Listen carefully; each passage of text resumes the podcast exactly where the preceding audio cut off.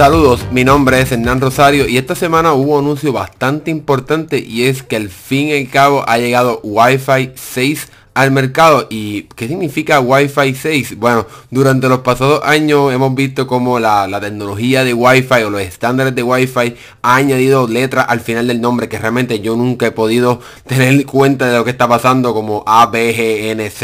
un montón de letras al final de Wi-Fi, pero eso ha quedado en el pasado ya que ahora el grupo que se encarga de crear este estándar de tecnología ha decidido utilizar números para que sea obviamente más fácil saber cuál es la nueva versión y si tiene una versión pasada o nueva. Así que esta nueva versión de Wi-Fi 6 llega con un montón de nuevas funciones y aquí te vamos a explicar qué es lo que está llegando nuevo a esta tecnología. Entonces, este Wi-Fi 6 te va a permitir tener una, una, red más eficiente, permitir que más equipos se puedan conectar a la vez, algo que cada vez es más común, no sé ustedes, pero yo creo que en mi equipo hay como, en mi casa, perdón, hay como 12 equipos conectados de Wi-Fi y obviamente pues eso sí crea más problemas a la hora de poder distribuir la data equitativamente en todos los equipos y que no se sienta tan overcrowded, o sea, que no sea tanta, haya tanta congestión en, en, tu casa y más aún si vives también en un condominio un lugar donde hay muchos apartamentos, pues sabes que hay muchas redes wifi y entonces pues ahora con Wi-Fi 6 esto va a permitir que el manejo de la data y la distribución de esta data y el manejo de todos estos equipos sea mucho más eficiente y que la data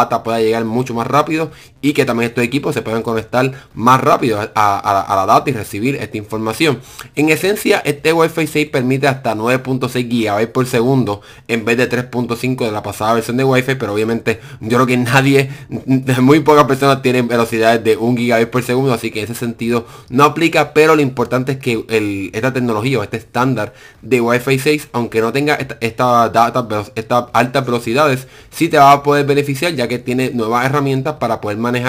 eh, todo tu equipo y que entonces que la data pueda llegar más rápida y más eficiente a, esto, a todo tu equipo en tu hogar. Algo importante que sucede esta semana es que eh, los nuevos iPhone llegan con soporte a Wi-Fi 6. Así que eso va a ser una forma bien rápida de que entonces eh, vaya más equipos en el mercado que soporten este tipo de tecnología nueva de señal para Wi-Fi. También se menciona que el Galaxy Note 10 también tiene el estándar o está autorizado para correr Wi-Fi 6 así que obviamente tristemente vas a necesitar un nuevo router o un nuevo equipo de conexión Wi-Fi para que te puedas beneficiar de todas estas mejoras que trae Wi-Fi 6 al mercado pero déjanos saber qué te parece esta tecnología si estás pensando en invertir en un nuevo router, en un nuevo router para beneficiarte de, esta tecnología de Wi-Fi 6 así que sigue pendiente este podcast en mando.com para más noticias sobre tecnología. Nos vemos en la próxima